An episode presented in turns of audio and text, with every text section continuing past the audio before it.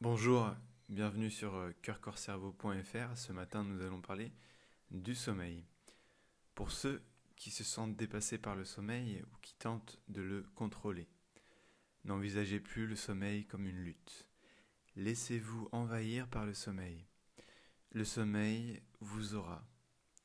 Dormir est la chose la plus puissante pour récupérer, se restaurer, compenser les choses non évacuées mais le sommeil ne se contrôle pas, il est simplement là.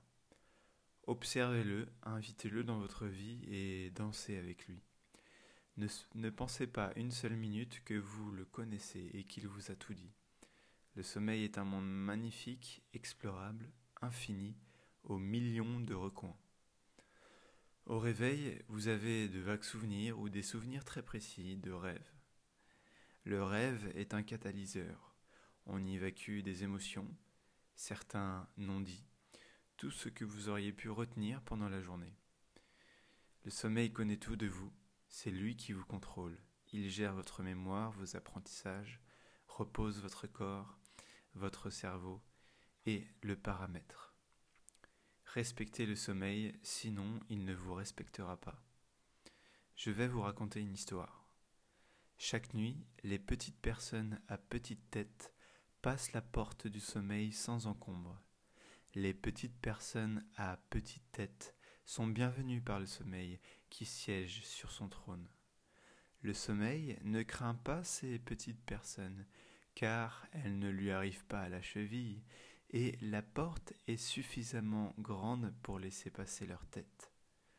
Cependant, les personnes aux grandes et grosses têtes, eux, passent difficilement la porte du sommeil.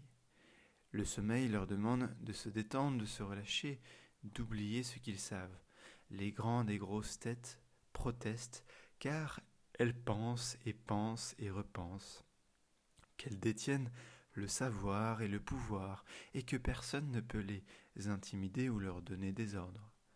Le sommeil leur explique que cette porte est infranchissable pour les grandes et grosses têtes. Rien derrière cette porte ne résonne ou ne pense comme vous le faites. Signe le sommeil. Vous devez abandonner votre raison, votre insolence, dit le sommeil, à chaque grosse tête qui tente d'obtenir gain de cause. Les grandes et grosses têtes qui luttent finissent par fatiguer et arrêtent de lutter c'est alors qu'elle traverse la porte du sommeil envahie de fatigue, épuisée, après avoir lutté pour négocier avec le sommeil. On ne négocie pas avec le sommeil, on l'accepte, car il est nécessaire pour rythmer notre vie. Faire du sommeil un allié est la chose la plus évidente pour certains.